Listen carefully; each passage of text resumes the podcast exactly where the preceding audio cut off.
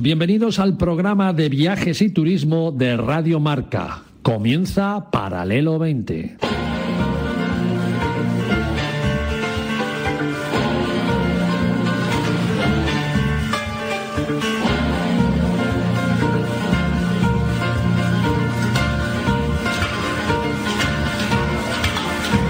Paralelo 20. Presentado por Marcial Corrales su equipo de colaboradores.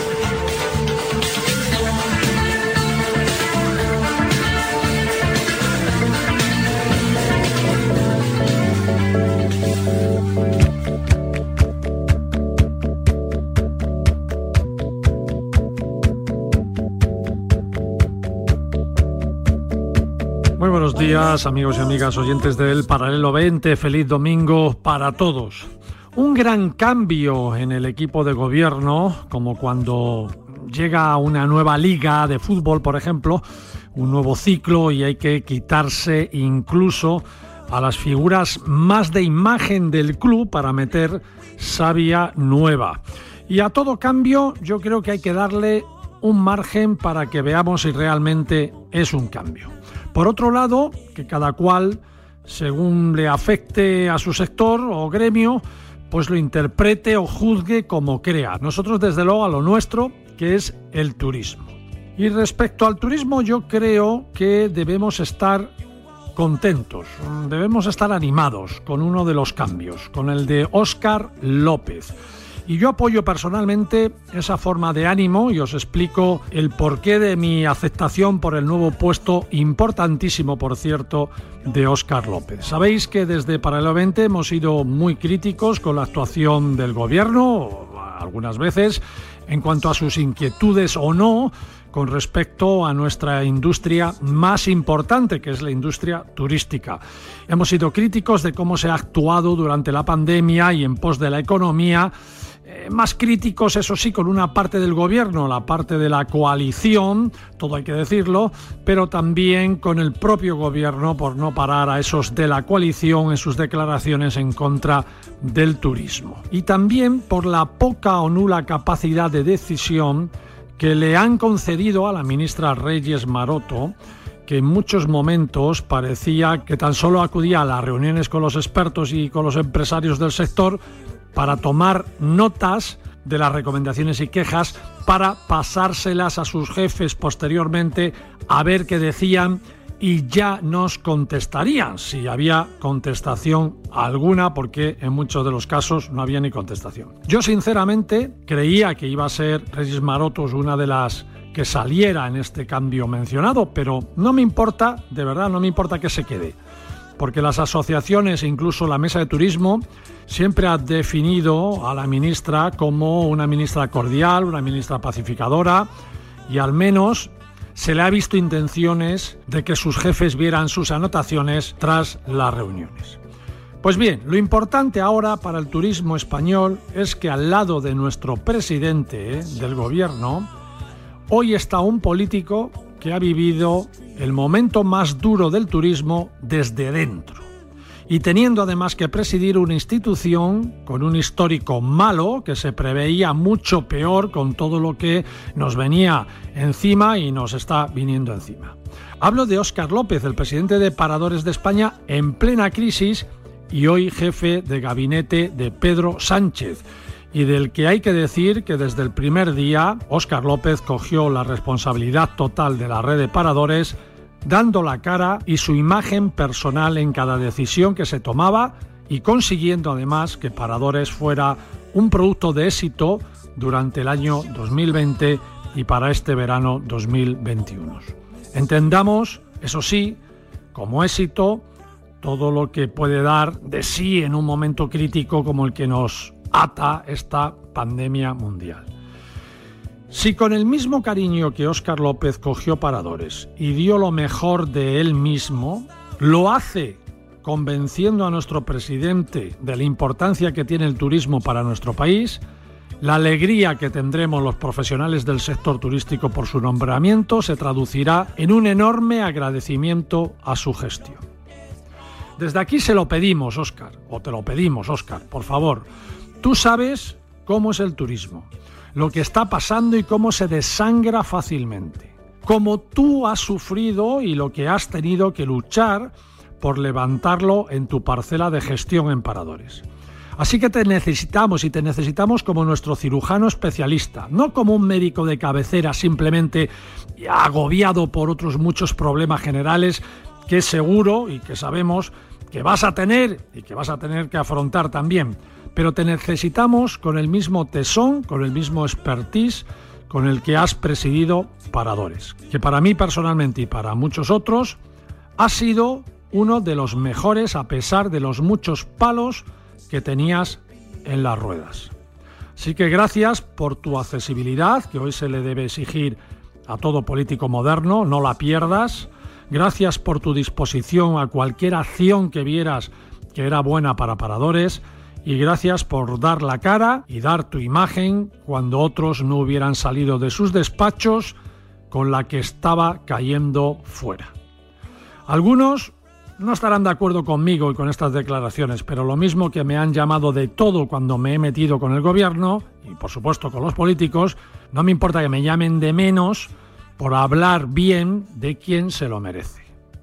Eso sí, Óscar López, valor y al toro.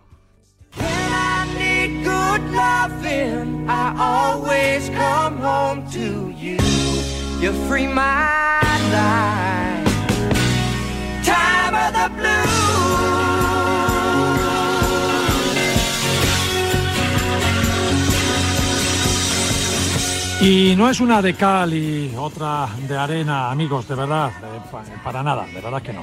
Pero sabéis que la semana pasada nos llegó una nota de varias asociaciones de empresarios, hoteleros, agentes de viajes, turoperadores, bueno, en definitiva, todos los profesionales del sector turístico muy preocupados porque las ayudas europeas ya estuvieran de alguna forma diseñadas en cuanto a cómo se van a repartir y cómo muchos autónomos y empresas pequeñas y medianas se van a quedar fuera, es decir, se van a quedar atrás. ¿Recordáis eso de que nadie se va a quedar atrás, que decía como eslogan el gobierno? Pues miren por dónde se teme que sí habrá muchas y muchos que se queden atrás si este reparto de ayuda se hace como nos tememos que se va a hacer.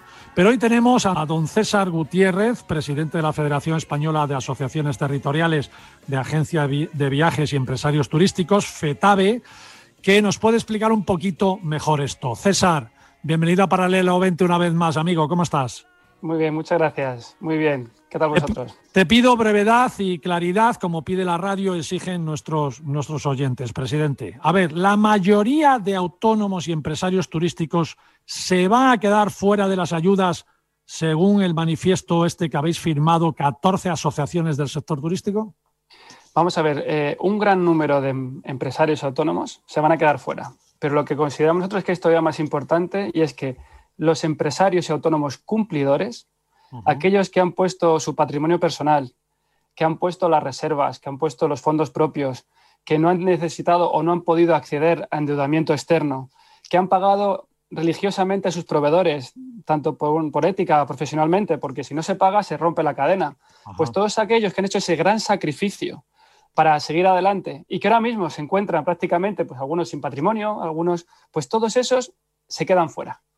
Es decir, todos aquellos que estén al corriente de pago, fíjate cómo suena, ¿eh? aquellos responsables que estén al corriente de pago salen perjudicados y el Estado les castiga y les dice, oye, comprendo, habéis hecho las cosas muy bien, pues a vosotros no os ayudo. César, te falta una cosa de pago de proveedores, pago de tal, pago de impuestos, pago de Hacienda, pago a Seguridad Social, que el Estado ha seguido imponiéndonos sus impuestos y los empresarios los han pagado. Y ahora, como tú bien dices, están fuera del tema. Es decir, que si soy un moroso, que si no hubiera pagado nada, ahora tendría más facilidad de adquirir esas ayudas que los que han ido cumpliendo, ¿no? Además es que ya no solamente por el disparate que supone justamente que los cumplidores, que la gente responsable pues quede fuera, sino que es que además es incoherente, porque todos conocemos la ley antimorosidad.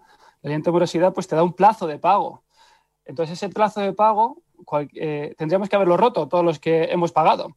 Pero es que, ¿qué empresa autónomo puede estar 15 meses sin pagar? O 6 o 3. Es decir, si tú estás dos, meses sin pagar tus facturas, pues te corta la luz, no tienes seguro si no puedes ser agencia de viajes, te cortan los proveedores de Coca-Cola, no sé si me entiendes. Es que además es algo que es que la percepción de la realidad que tiene quien ha hecho, quien ha puesto estas instrucciones, es que no vive la realidad actual ni sabe lo que está pasando. Y esto es algo muy importante que yo creo que deberían comprender aquellos del Ministerio de Hacienda, Ministerio de Economía, del propio Estado, que deberían conocer la percepción y la realidad actual que tiene el sector turístico, que es el más afectado, pero también otros sectores que también están afectados, porque esto afecta a todos. Esto no solamente es para el sector turístico. Muchos que han tenido que vender sus segundas residencias, que han tenido que vender sus pisos, que han pedido préstamos a sus padres, a su familia, a sus amigos, que se han dilapidado todos los fondos propios y reservas de los últimos 10 años. A todos esos les dejas fuera y no les das ninguna explicación. Desde, desde el mes de mayo, que podemos decir que nos enteramos de todo esto, pues seguimos buscando una explicación y que hay un cambio en la interpretación. Créete que a día de hoy no tenemos todavía respuesta. Somos ya 25 las asociaciones firmantes del manifiesto. 25 fundamentalmente sector turístico, pero también había otros sectores que al, conocer este manifiesto nos han llamado también porque quieren participar. Claro, a ver, eh, analizándolo así desde fuera, esto parece que lo que quiere es apoyar más a la banca, ¿no? Porque la banca ha concedido algunos créditos que ven que esos créditos, esos ICOs, no los van a poder pagar muchos entonces a esos muchos que no van a poder pagar es al que se les va a dar la ayuda para que paguen sus ICOs. Es decir, que en la anterior crisis, que el gobierno cuando estaba en la oposición, o parte del gobierno cuando estaba en la oposición, criticaba que se estaban apoyando a los bancos y no a las empresas y a los autónomos, ahora que se está en el gobierno, se sigue haciendo lo mismo. Eso es, además, como dices tú, una parte interesada puede ser la banca, pero es el propio, el propio Estado porque date cuenta que está haciendo que devolvamos los ICOs de los cuales él es el, avalista. Con lo cual él también se está quitando riesgo, podemos decir, de encima. Con lo cual, para lo que estaban las ayudas, que era fundamentalmente una ayuda finalista para sostener a las empresas, pues no, sirve para sostener a las empresas, sirve para devolver créditos. Además, unos créditos que las empresas, pues sinceramente, a día de hoy no era lo más importante devolver. ¿Por qué? Porque eran créditos con una moratoria de tres años, con un plazo de ocho años. Las empresas necesitaban ahora mismo dinero para, para que comience la recuperación y después de 15 meses sin una sola ayuda directa, hay que tener en cuenta que el Estado español y por un informe además que, que ha publicado IREF en mayo, es el, es el país europeo que menos ayudas directas ha dado de toda la Unión Europea que lo ha hecho de forma más tardía, porque es que a día de hoy todavía no han llegado las ayudas, solamente Madrid ha repartido algo autónomos y muy poco, y además de una forma más restrictiva. Por eso cuando nos, comentan que, además han apoyado al sector turístico, porque, porque muchos CNAs de los que están incluidas estas ayudas son del sector turístico, que no viven la realidad. No viven la realidad porque lo que están teniendo que hacer comunidades autónomas como Madrid, como Navarra, como País Vasco, están aumentando los CNAs y, y, te puedo asegurar que en Madrid ya son 80 CNAs más, porque no se están cubriendo las ayudas. Mira lo que te estoy comentando. Con la que estamos pasando y con la que hemos pasado, están quedando ayudas, están sobrando. Con lo cual, las comunidades autónomas pues, están incluyendo nueve CNAEs para que haya más empresas autónomas que pudiesen llegar a ellas. Y aún así van a quedar libres. Porque, claro, están quedando ayudas libres, con lo cual hay muchos empresarios autónomos cumplidores y que están al corriente de pago y que han hecho lo indecible por estar al corriente de pago. Pero esto es lo que te comento, es que no se dan cuenta muchas veces, no, hemos incluido los CNAEs. Pero si da igual, si es que están sobrando. Y están sobrando porque no están llegando y porque los criterios que habéis puesto son tan restrictivos que no podemos llegar a ello. Se lo, hemos trasladado a la ministra de Hacienda eh, dos veces en dos cartas. No tenemos, no tenemos respuesta. Se lo hemos trasladado a la Secretaría de Turismo. No tenemos respuesta. No sabemos muy bien qué hacer. Todas las comunidades autónomas nos apoyan. Os lo tenemos que decir. Las comunidades autónomas, en este caso, son ayudas que ellos reciben y quieren, y quieren repartir. Están llevando muy mal ver que a lo mejor sobran fondos porque dicen, oye, yo no quiero quedarme con fondos que vienen del Estado, yo quiero repartirlo.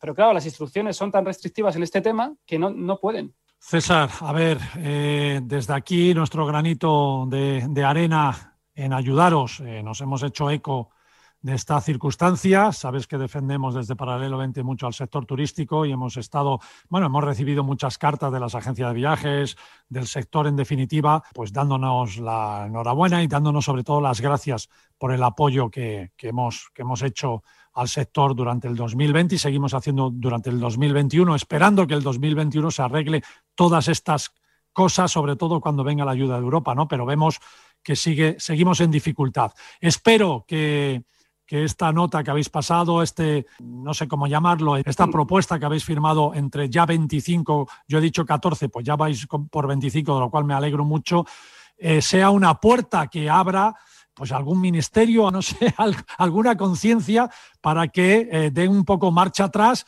y se sienten, por lo menos que se sienten con vosotros a ver cuál es la mejor forma de reparto, ¿no? Que es lo único que pedimos. Sí, además mm, no es tan complicado. Te digo que no es tan complicado porque no hace falta ni enmendar ningún decreto, ni cambiar, ni hacer un proyecto de ley, ni cambiar la ley, ni que el Consejo de Ministros lo apruebe. No, no. Es únicamente que la interpretación que ha hecho el Ministerio de Hacienda y de Economía, pues que se ajusta a la realidad. ¿Y eso qué es? Pues que las facturas que se han ido pagando durante la pandemia por los empresarios autónomos, pues sirvan para justificar estas ayudas. Es tan fácil como eso. Y que además en el Real Decreto, en el artículo 1.3, que viene reflejado, en ningún momento incluye que tengan que ser facturas pendientes de pago. Es decir, eh, es que no hay que hacer nada más que la interpretación, hacerla lo más realista posible, bajar a la realidad y entonces pues dejar que la justificación de esta ayuda sea mediante facturas pagadas. Ya está, no hay nada más que hacer. Entendido. Bueno, César, eh, César Gutiérrez, que es el presidente de FETABE, eh, muchas gracias, amigo, por estar ahí y ahí quedan tus palabras. ¿vale? Nada, muchísimas gracias a vosotros por darnos voz y, y por ayudar al sector que lo está pasando, como dices tú, realmente mal.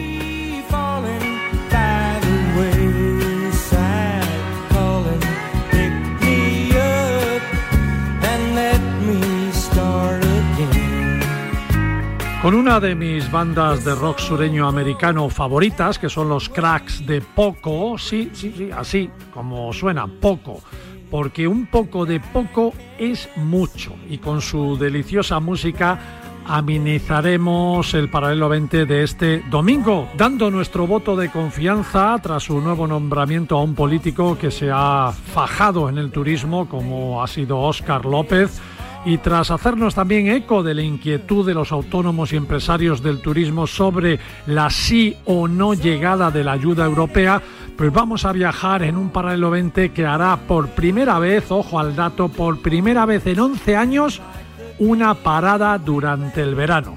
Y eso que ni nos vamos de vacaciones porque estamos más pobres que los ratones colorados, ni nada, pero es porque en esta casa prima el deporte, y los Juegos Olímpicos de Japón copan toda la programación de Radio Marca desde la semana que viene, así que para el 20 tendrá vacaciones forzosas. Hasta cierto punto también nos la merecemos, que hemos tenido un 2020 y un 2021 hasta ahora de infarto permanente. Pero hoy sí hay programa y viajaremos por el Camino de Santiago, haremos el Camino del Norte en este año Sacobeo 2021-2022 nuestro embajador Diego Pons nos llevará a Oporto, en Portugal, y nos iremos de fiesta al reino de Nájera, en La Rioja, que comienza sus festejos históricos este próximo 20 de julio, el martes ya. Y algunos amigos del sector turístico nos recomendarán más cositas curiosas. 18 de julio, despegamos en paralelo 20 el mismo día que Nerón mandó quemar Roma, el mismo día que los ingleses expulsaron a los judíos de Inglaterra dos siglos antes de que lo hiciera España. Pero eso sí, nosotros somos los malos malísimos de la historia, como siempre. El mismo día que los restos del Cid Campeador y su esposa Jimena fueron trasladados a la Catedral de Burgos, donde podéis verlos si vais de vacaciones este verano. El mismo día, un 18 de julio, donde el sumergible Alvin explora por primera vez el Titanic en las profundidades y muchas cosas más que deberíamos recordar este 18 de julio en un viaje por la historia y otras cosas que también deberíamos olvidar como que un día como hoy estalló la guerra civil española, pero para eso paso página. Motores a todo gas.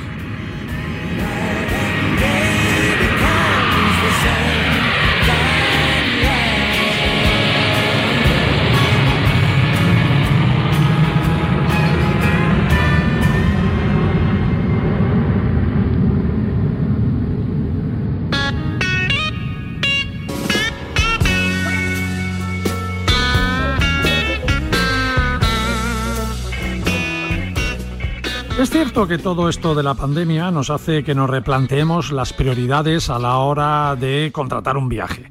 Queremos saber más del lugar elegido, del hotel, queremos estar seguros de todo y sobre todo últimamente sobre temas sanitarios.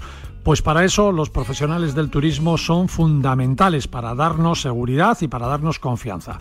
Así que nos hemos ido a consultar con los amigos de Soltour Travel Partner, que ya sabéis que es la alianza entre la mayorista Soltour del grupo Piñeiro y el turoperador Smile Travel del grupo turístico Travel para que nos definieran las principales razones por las que debemos cerrar un paquete vacacional y hacerlo con nuestros agentes de viajes de siempre.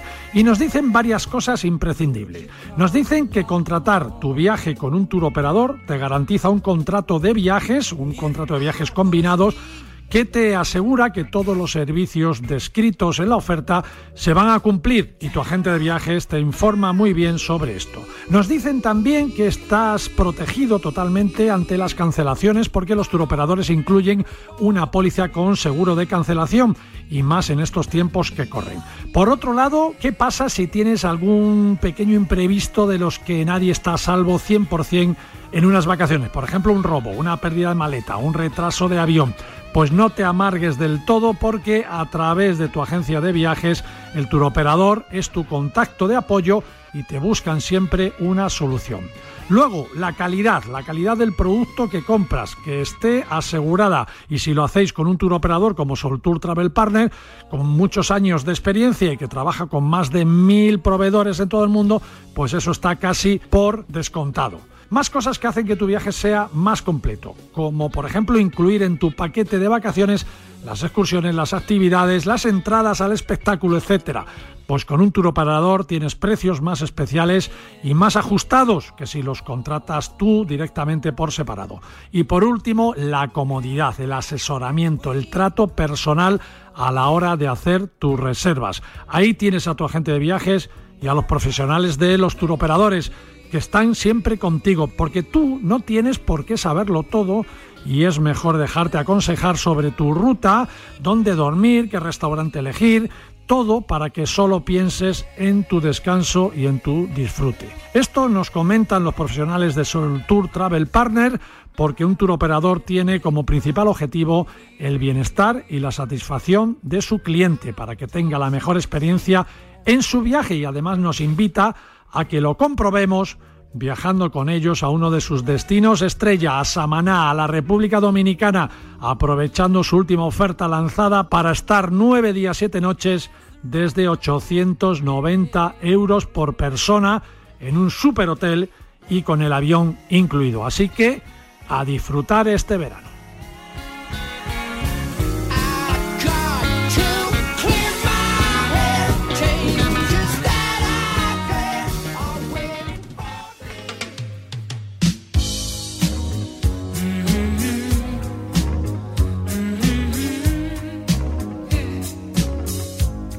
Con más de 50 años de antigüedad y con referencia a la festividad del apóstol Santiago, un reino rodeado de mitos, de leyendas y de mucha historia, pues celebra sus fiestas históricas precisamente esta semana que entra. Se trata del reino de Nájera.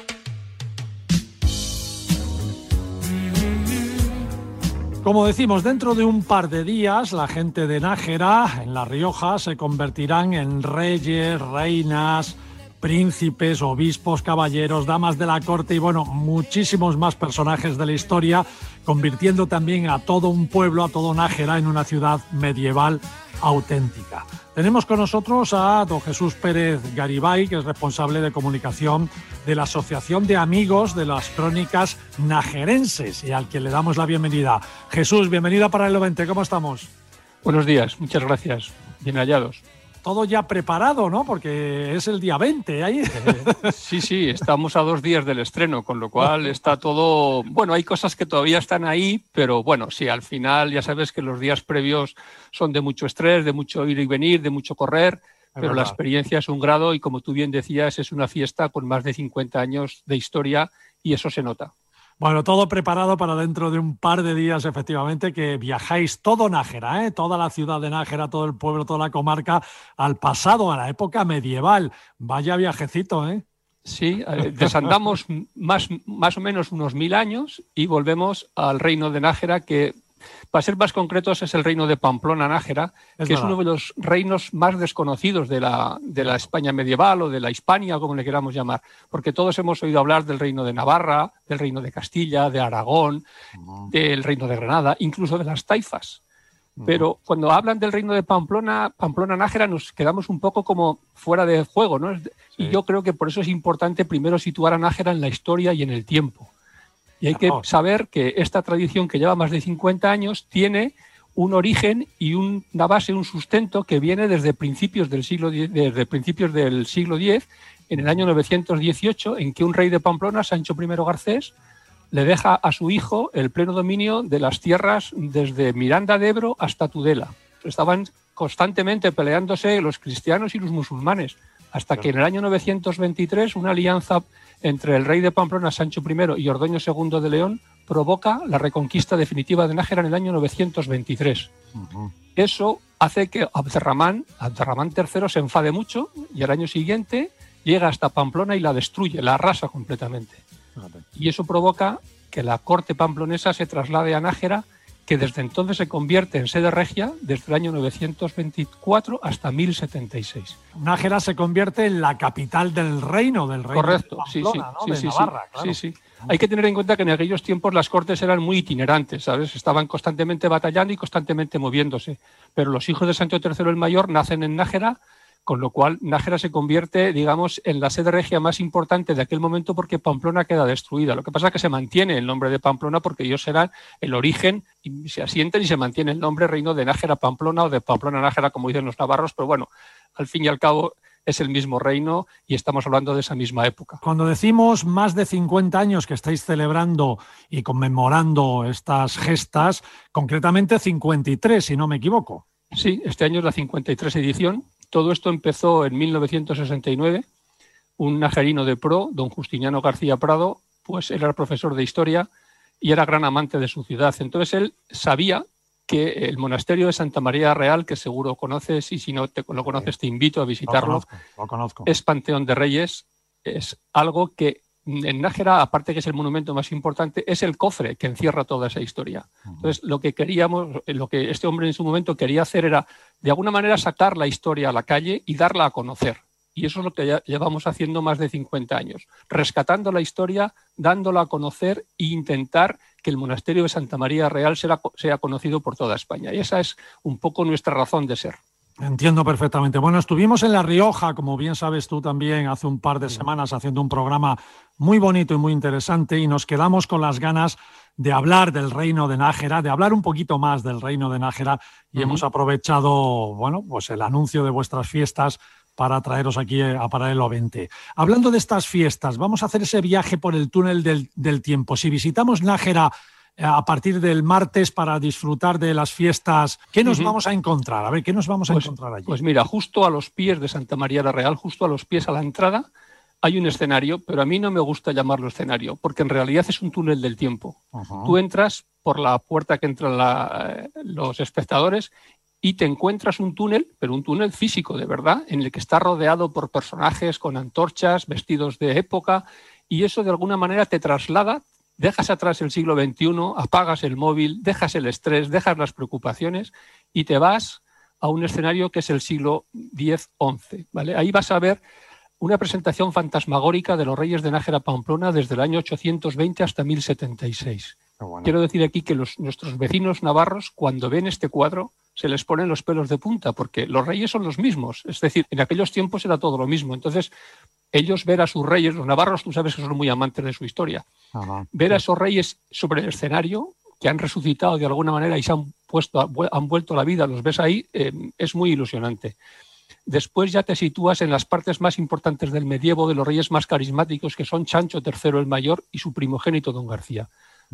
Después, en el único sitio en el que tú puedes ver una coronación simultánea de cuatro príncipes es en el espectáculo medieval Reino de Nájera hay una boda real, hay una batalla de Atapuerca en la que nuestro rey fallece, y hasta aquí te puedo leer, porque el resto quiero que lo vean, que lo vean in situ.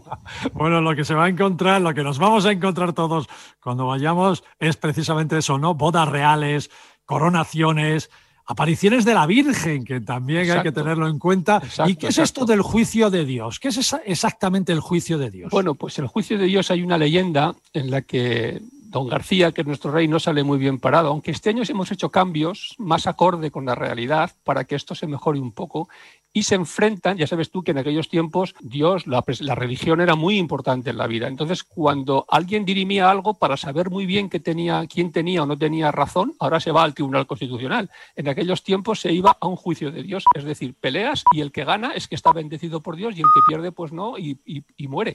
Entonces, hay un juicio de Dios dentro del espectáculo. Mm. Y me gusta que me hayas hecho esta pregunta porque este año, además, la coreografía de ese duelo va a ser muy diferente.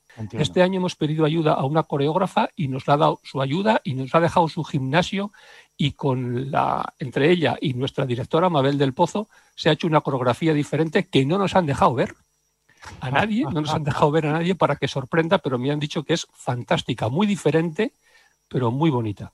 Bueno, espero que, hagamos muchas imágenes, muchas fotos, mucho vídeo y lo podamos lanzar y desde aquí, desde la red de Paralelo 20, por supuesto que nos ponemos a vuestra disposición para una fiesta tan bonita, tan señalada, tan histórica y tan importante también para la historia de nuestro país pues la gente tenga más conocimiento de ella, ¿no, Jesús? Oye, pues muchísimas gracias, de verdad, Jesús. Ya, sabes que la radio es así de, cortita, pero no podíamos dejar de pasar a solo dos días de que comience las fiestas esta gran celebración que lo hacéis, porque creo que es una, puede ser una de las fiestas más bonitas que se celebren en España. De hecho, el portal Niumba de TripAdvisor nos ha situado durante dos años seguidos, en 2017 y en 2018, como una de las 25 mejores fiestas del verano. Y si me permites, quería, antes de cerrar, dar el número de teléfono para que la gente pueda comprar sus entradas. Por supuesto. es el, el 941-363-305. El horario es de 10 y media a una y media y de 6 de la tarde a 9 de la noche. Repite el teléfono. 941-363-305. En la página web también tienen toda esta información. La página web es las 3 www.reinovenajera.es. Ahí pueden encontrar toda la información.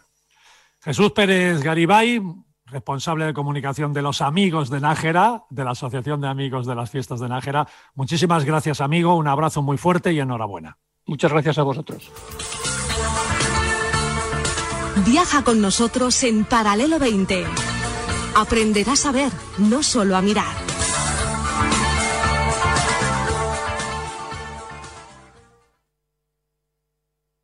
En Securitas Direct te protegemos frente a robos y ocupaciones. Además de poder detectar al intruso antes de que entre en tu casa, verificar la intrusión en segundos y dar aviso a policía, somos los únicos capaces de expulsar al intruso de tu vivienda en el momento. Gracias a nuestra tecnología exclusiva Cero Visión, generamos una situación de cero visibilidad al instante, obligándole a salir. Confía en Securitas Direct, expertos en seguridad. Llámanos al 900 103 104 o calcula online en securitasdirect.es.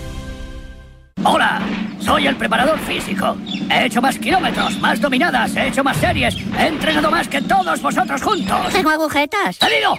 Lo que hagáis ahora será la gasolina para toda la temporada. Quiero que me lo deis todo, todo. Tome, señor, mi isquiotibial. En Radio Marca te contamos todo sobre la pretemporada. Cesiones, fichajes, sesiones, encuentros, entrenamientos y, como diría Rafaela, los rumores, rumores. Radio Marca. Sintoniza tu pasión con las voces del deporte. Esto es Radio Marca.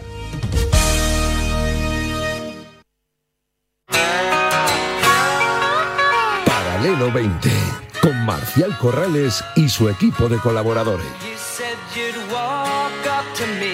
Muy bien amigos, capítulo tercero de los seis buenos caminos a Santiago que estamos emitiendo durante este verano como homenaje al Sacobeo 2021-2022. Ya hemos hablado del Camino de Madrid, del Camino Inglés y hoy el Camino del Norte, el gran competidor con el famoso camino francés.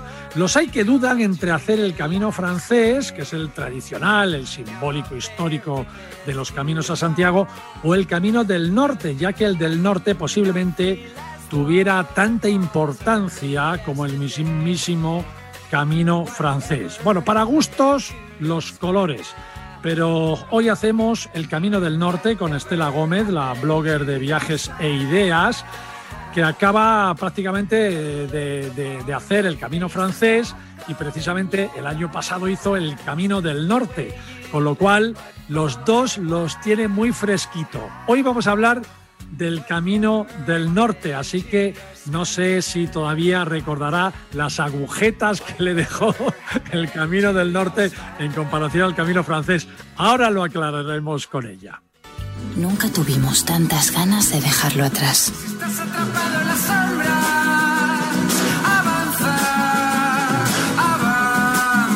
Cuando tengas unos días, una semana o un mes, camina a Galicia. Año Santo Jacobeo, Junta de Galicia.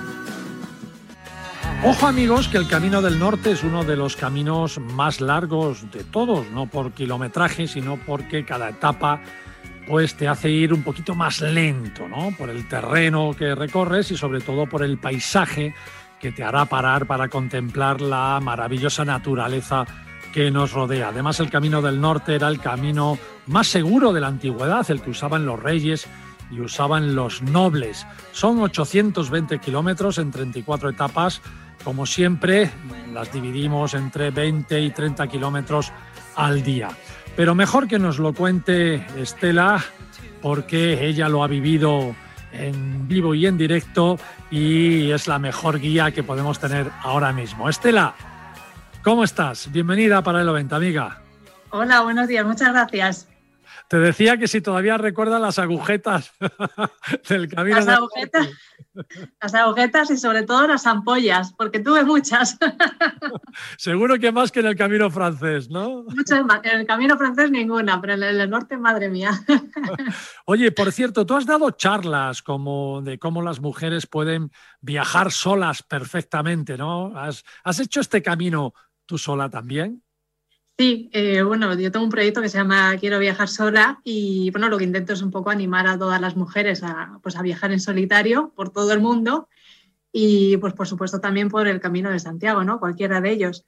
Yo la verdad que los caminos que, que, he hecho los he comenzado sola, pero al final siempre desde el minuto cero te vas encontrando otros peregrinos, así que aunque empieces sola, no acabas sola de ninguna manera. Te llevas siempre un montón de amigos por el camino. Es verdad. Bueno, amigos, os vamos a poner el vídeo de enlace a su programa, eh, a su blog también, para que veáis eh, eh, pues este vídeo donde Estela explica cómo no llamar valiente a una mujer que viaja sola por el mundo. Esto es muy importante. No me llames valiente, llámame viajera simplemente, ¿verdad? Sí, viajera o decidida, libre pero bueno, opino que no por el hecho de salir sola a la calle o irte a viajar a otra parte del mundo tienes que ser valiente, ¿no? Claro que Creo que debería estar más normalizado que las mujeres podamos ir solas a cualquier parte. Bueno, el Camino de Santiago es un camino recomendado, es un viaje recomendado para viajar sola como mujer, ¿verdad que sí? Por supuesto que sí. Uno de los mejores viajes que se pueden hacer en solitario. Pues vamos a ese camino del norte que va desde Endaya hasta Santiago y luego ya a la altura ahí de Sabrello, creo que se llama, ¿no? El pueblo Sabrello cerca de Gijón, pues te creas el dilema de si seguir por la costa o coger el atajo del famoso también camino primitivo, que es meterse hacia el interior por Oviedo y por Lugo, que es el original de la antigüedad. ¿Tú qué elegiste? ¿Ya coger el de siempre, bueno, el antiguo, el camino primitivo, o seguir por la costa? Yo seguí por la costa, porque la verdad que ya como empecé desde casi desde el principio, empecé en San Sebastián, en el Camino del Norte, preferí seguir por toda la costa y ya meterme pues en Ribadeo, ya hacia Santiago. Y luego, pues el camino primitivo, en un futuro ya me lo haré también desde, desde Oviedo. Tengo el plan de, de hacerlo también. Bueno, así repites, eso es lo bueno, ¿no? Oye, son 34 etapas, son muchas etapas para contarlo en los minutos que tenemos aquí en la radio, pero de esa primera parte, de, de esa salida desde San Sebastián hasta la decisión de si sigo por el norte o me meto por el primitivo. En esa primera parte, ¿qué destacarías? ¿Qué es lo que más te llegó al alma? Bueno, es que son muchas cosas y muchos sitios a destacar, la verdad. Entonces, eh, seguro que me voy a dejar algo importante por, en el tintero, pero oh. bueno, la parte de entre eh, el País Vasco y, Asturias es muy bonita porque es todo naturaleza. Es que, bueno, es por lo que se caracteriza ¿no? el, el Camino del Norte por los paisajes tan bonitos que tiene. Entonces, eh, de la primera semana que hice entre San Sebastián y Bilbao, lo que más recuerdo son las cuestas, que está lleno de monte, Eh, entonces, claro, eh, dicen que es uno de los caminos más duros y creo que precisamente por eso, porque nada más empezar ya tienes un montón de cuestas para arriba, para abajo, con mucha pendiente y la verdad es que se sufre un poquito en esas primeras etapas. Yo por lo menos sufrí un poquito. Pero la verdad es que, bueno, hay muchos pueblecitos, pues por ejemplo, Guetaria o eh, Zarau, Deva, son pueblecitos muy pequeños, bueno, bonitos, al lado del mar. Entonces, siempre puedes ir haciendo paradas en estos pueblos, ¿no? Y visitando un poquito de, lo que tienen. Y hay playas preciosas. Eh, recuerdo ahí después de, bueno, está Laredo, después cruzas a Santoña con un barquito Oye, por cierto, por cierto, Estela, Santoña, ¿bajaste al faro del caballo o no? No. Uy, uy, uy. Te desvías un poquito, ¿no? es que ya acababa la, etapa un poquito más adelante en Playa de Berria y ya iba muy cansada y dije, creo que lo voy a dejar para otra ocasión. Bueno, amigos, si tenéis la oportunidad, yo que lo conozco, eh, de ir al Faro del Caballo en Santoña, eso sí, prepararos para bajar y subir después 700 escalones en pleno alcantilado hasta llegar abajo a la orilla del mar pero cruzando todo el acantilado. Es, es, algo bestial, es verdad que te desvías un poquito del camino, pero es, una, es una excursión muy, muy, muy recomendable. ¿no? Muy bien. muy bien. Para hacer eso hay que ir descansado. Y bueno, y me imagino que Santillana del Mar, precioso, ¿no? Con el casco antiguo que también se cruza con el camino, ¿no? Sí, sí, sí. Bueno, después de Santander empieza, empieza como otra parte, digamos, de, Cantabria. Y sí, Santillana del Mar, por ejemplo, es uno de los pueblos más bonitos que hay en el camino. Eh, por supuesto, imprescindible entrar a la colegiata para visitar el claustro. Eh, y luego un poco más adelante está Comillas. Así que también hay una etapa ahí entre Santillana y Comillas muy bonita. Y bueno, yo, por ejemplo, en comillas, sí que estuve toda la tarde recorriendo, visitando el Palacio del Capricho de, Gaudí, el Marqués de Sobrellano. Bueno, es precioso, entonces hay que, hay que dedicarle un tiempito para, recorrer. Acabas de venir del camino francés también. Mm. Eh, si tuvieras que elegir entre el camino del norte y el camino francés, ¿por cuál te decantarías? Es que son muy diferentes. La gente me pregunta mucho esto, pero es que eh, es muy difícil elegir uno porque son muy diferentes. Por una parte es eso, el del norte son los paisajes sobre todo, ¿no? Eh, tienes muchos pueblos y ciudades bonitas también, pero sobre todo lo, que predomina al final son los paisajes, con lo que te quedas es eso, caminar por una playa, caminar por el monte. El camino francés, no sé, está como más, no sé si decir masificado, mm, pero se nota que mucha más gente, entonces no tienes esa solitud de estar en la naturaleza, ¿no? Como con el del norte. Entiendo. En el norte pues, hay más peregrinos, está como más concurrido y bueno, también hay ciudades históricas, pues Burgos, León, pero es no sé, es, que son diferentes. no podría decidir uno. Te entiendo perfectamente. Cuando abandonas ya la costa, ya para meterte en el interior e ir hacia Santiago, ese recorrido, ¿qué tal es? Pues es muy bonito también. Em, en la parte ya de Asturias, bueno, cuando llegas a Villaviciosa, un poquito después está el desvío, ¿no? Entonces, pues eh, después tienes Gijón, y Avidez, que son las, como las grandes ciudades, pero después hay una parte ahí que ya es eh, como hay mucho más campo, es, eh, empieza a ser más llano el, el, recorrido y bueno, ahí vas por algunos pueblitos pues hasta llegar a, a, Galicia, ¿no? Por Ribadeo. Y claro, ya desde Ribadeo pierdes de vista el mar completamente, ya te metes hacia, hacia el interior de Galicia y vuelven los montes de nuevo. Entonces, esa parte es muy de, paisajes eh, con pueblos de nada, cuatro casitas, eh, todo bosque, subes por un monte, está todo verde, eh, no sé, es un paisaje muy bonito. Y eso, el caminar entre los bosques que están ahí, parece que te van a seguir las megas en cualquier momento, ¿no? Parece como que están habitados como son bosques de cuento. Y la verdad que es, es, como otra etapa diferente a todo lo anterior, pero también es muy bonita. Tu sensación cuando llegas a Santiago y ves las cúpulas de la catedral, ¿qué pasa ahí? Bueno, es que llegar a Santiago es indescriptible. ya claro, cuando subes al Monte de Gozo y ya ves Santiago al final dices, Buah, es que después de, no sé, 700 y pico kilómetros ya estoy aquí. Lo haces en un mes, pero al final, claro, cuando estás al principio dices, Buah, me queda un mes, no sé si lo voy a hacer, eh, ya veremos, ¿no? Y claro, cuando llegas y dices, estoy tan feliz de haber conseguido esto, pero en realidad me da tanta pena que ya se acabe. Es una sensación muy extraña, ¿no? Porque por una parte dices, pues estoy muy cansada, que bien, que ya llego, pero por otra dices, es que no quiero que se acabe nunca, no quiero seguir. Entonces ya entrar al obradoiro, al obradoiro, ya que suena la gaita, porque a ver gente allí tocando la gaita en el túnel antes de entrar, eh, no sé, ya ves, la fachada de la catedral y dices, no me lo creo, es que estoy aquí y no me lo creo. Es un viaje totalmente diferente. ¿Has notado ahí ese toque espiritual o no? Sí, la verdad es que es un viaje que cambia muchas cosas, porque, claro, no deja de, no deja de ser un viaje a pie eh, que haces durante un mes, sobre todo eso, si lo haces desde el principio, eh, vas conociendo muchísima gente a lo largo del, del camino, la gente te va contando un poco sus, sus experiencias de vida, eh, por qué están en el camino, ¿no? sus motivos para hacerlo. te encuentras pues, con gente de todas las edades, con gente de todo el mundo, entonces al final todo se convierte eh, como en un aprendizaje, ¿no? Te vas dando cuenta pues, de, que hay muchos otros puntos de vista, eh, las experiencias de los demás peregrinos te van también nutriendo a ti y al final eh, se crea como, como una burbuja, digamos, de compañerismo. Las amistades se crean, que se crean son muy fuertes porque estás conviviendo todo el tiempo, ¿no? Cuando encuentras otros peregrinos y vas haciendo las mismas etapas, al final eso, convives muchísimas horas y, claro, todo lo vivido al final es como que se magnifica, ¿no? Entonces es una experiencia muy bonita y el camino es uno de esos viajes que, te marca. Coincides con un amigo mío que, es amante del Camino de Santiago y ya se ha hecho pues como cuatro o cinco y decía que siempre al camino hay que ir sin ningún objetivo porque el camino te va creando los objetivos, ¿no? Te va alimentando, cada etapa te va alimentando de cosas que tú no tienes previstas, ¿no? Que es un error ir con un objetivo desde el principio, desde la primera etapa, un objetivo incluso espiritual. Yo me voy a encontrar a mí mismo. Bueno, no tienes por qué ir con ese objetivo, pero que al final del camino te vas a encontrar a ti mismo con todas las experiencias que has vivido tuyas y de los demás, ¿no? Esto es muy es es precioso, ¿no? Esto, eh, sentir esto, ¿no? Qué bonito, Así muy es, bien, es una experiencia muy, bonita por eso, por todo lo que vives y todo lo que te llevas de vuelta a casa.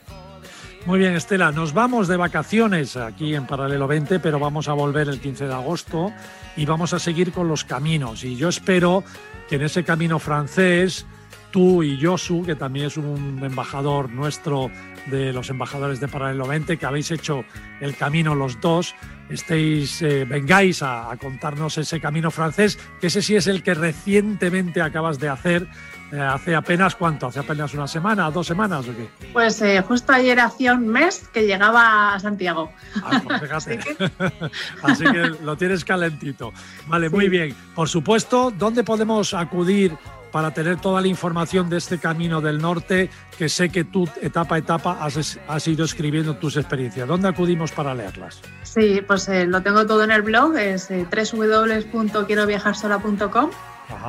Y bueno, luego también eh, en Instagram, también voy contando cuando hago el camino, día a día, un poco todas las etapas, todo lo que voy viendo y también lo tengo guardado en los stories destacados. Así que en cualquiera de los dos sitios, Instagram o en el blog, pues ahí lo pueden encontrar. Me gusta ese título, quiero viajar sola.com. Estupendo. Gracias. Estela, un abrazo muy fuerte y nos vemos después de las vacaciones, ¿te parece? Eso es, me parece genial. Pásalo bien, amor, un besito, muchas gracias. Gracias, chao. Chao, chao.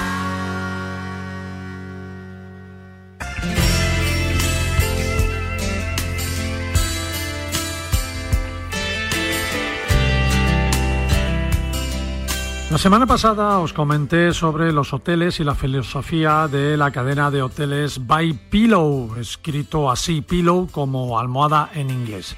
Os comentaba que tenían sus hoteles principalmente en ciudades, siendo hoteles urbanos, pero también desde hace algunos años para acá apostaron por hoteles cerca de la playa. Así que hoy se puede contar con hoteles By Pillow en Marbella, en Salou, o en Vilanova de la Geltrú, este último que es un pueblecito costero a tan solo 15 minutos de Siches. Aquí en Vilanova, el hotel Mumbai Pilon, hotelito con mucho encanto, con una decoración marinera y próximo al puerto. Es un hotel de solo 15 habitaciones y único, os lo recomiendo. El Bay Pillow de Salou está fuera de la zona de bullicio nocturno de la ciudad, para que escuchéis las olas del mar también por la noche y al lado de la playa de Capellans, aquí en Salou. En Marbella el Baipilo Bluebell también está a escasos metros de la playa de Marbella, en plena milla de oro de la ciudad, así que entre baño y baño, pues compras y restaurantes. Pero lo mejor es que visitéis la web y consultéis los precios especiales y descuentos especiales para que te pases un verano perfecto en los hoteles Baipilo. Así que ir a baipilo.com.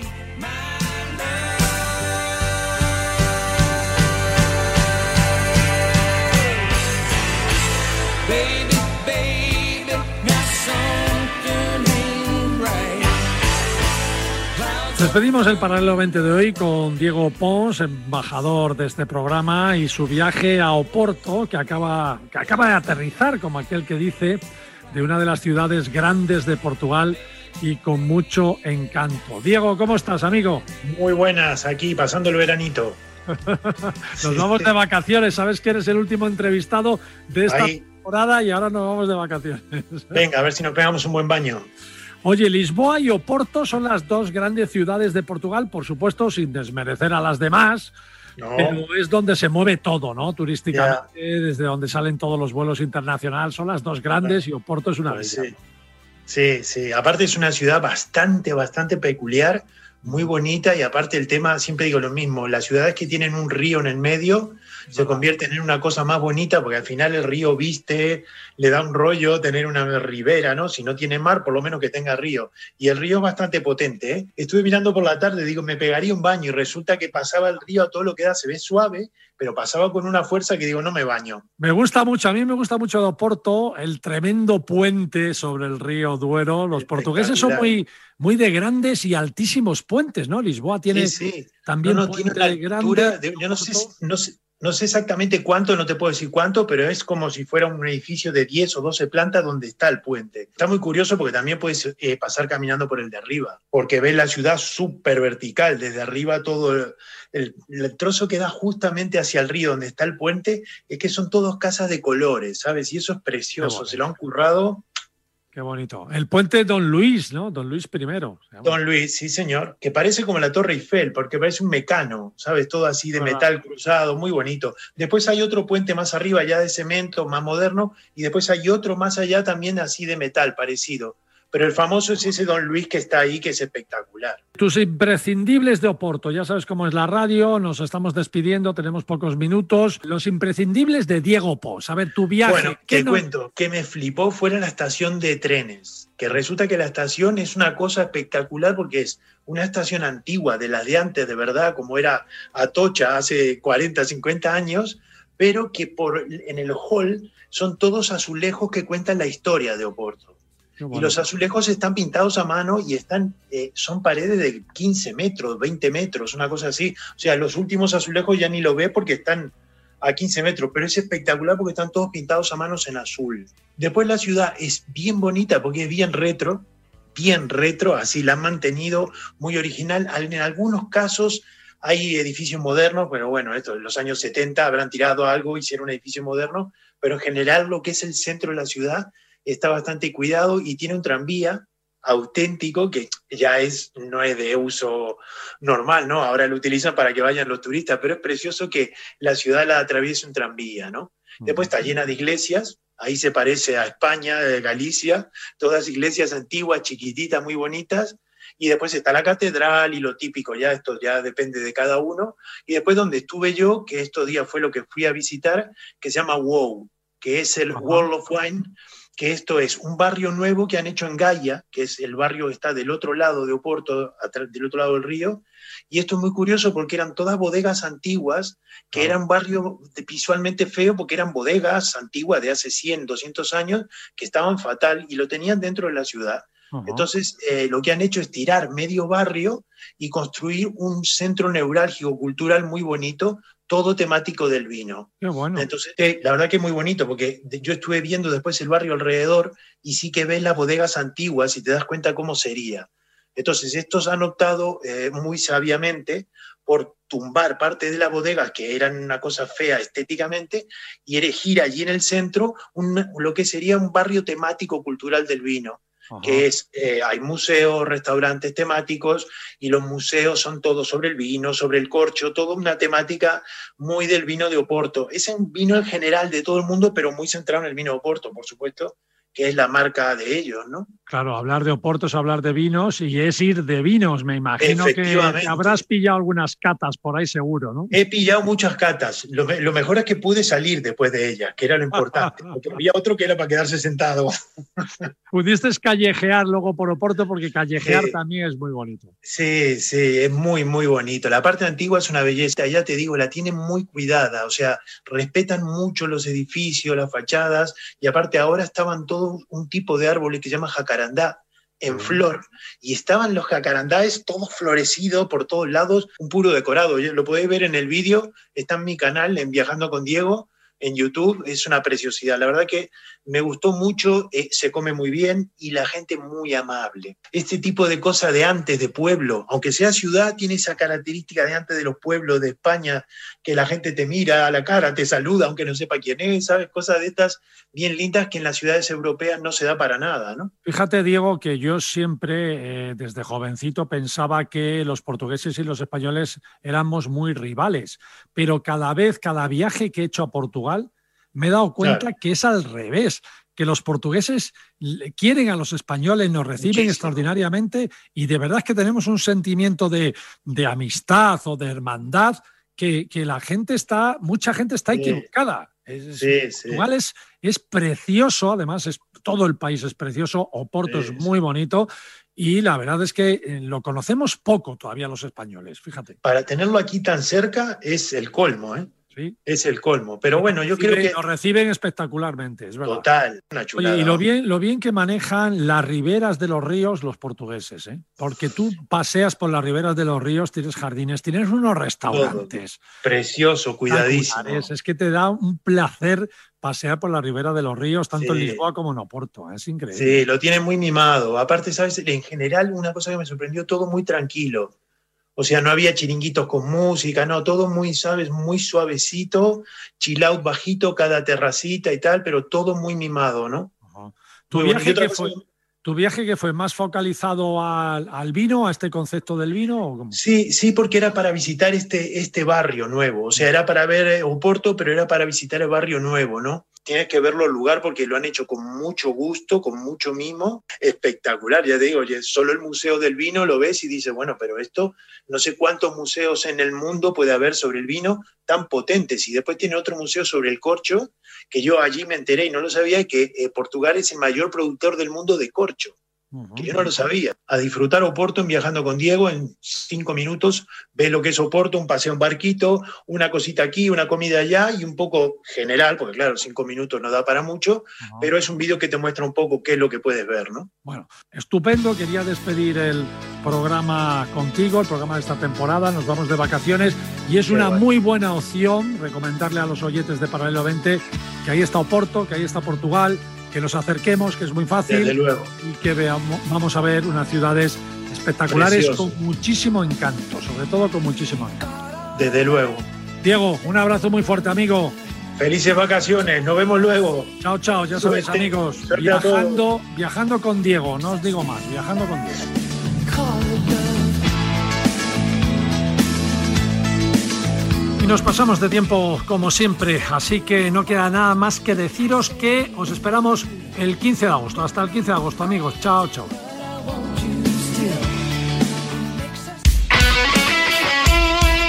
El deporte es nuestro.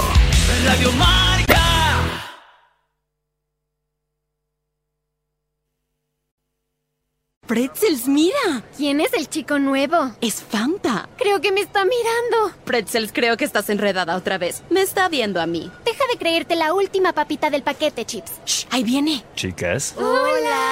Y hola a ti también. ¿A mí? Hola a ti, guapo. ¿Fanta escogió a Beef Jerky? Tranquila, amiga. Siempre pasa así con los mejores. Fanta, el compañero perfecto para la botana y está disponible en PayPal Park while watching the San Jose Earthquake. Fanta es la onda. ¿Buscas trabajo? Sherwin Williams is looking for passionate bilingual professionals like you. Visit sherwin-williams.com slash trabajos and search for open jobs now. Soñadoras y soñadores del mundo, vuestro día ha llegado. Es hora de demostrar cómo sois capaces de cambiar el mundo con tan solo un poco de vuestra imaginación. Yo seré el primero en llegar a Marte. Yo construiré la casa más grande del mundo. Yo seré el rockero más guay de todos. Quiero ser piloto de MotoGP. Yo salvaré un millón de vidas. ¿Y tú? ¿Con qué sueñas? Ven a conocer cada deseo, cada sueño, cada ilusión, porque con muy poco se puede soñar en grande. Métete en www.sdespierto.es y conócenos. Fundación Soñar Despierto. Servicio de WhatsApp de Radio Marca. 628 26 90 92. Envía tu nota de audio y cuéntanos tu opinión, sugerencias y quejas. Porque tú haces la radio. Memoriza el número de WhatsApp de Radio Marca. 628 26 90 92. Participa en la radio del deporte. Te estamos esperando.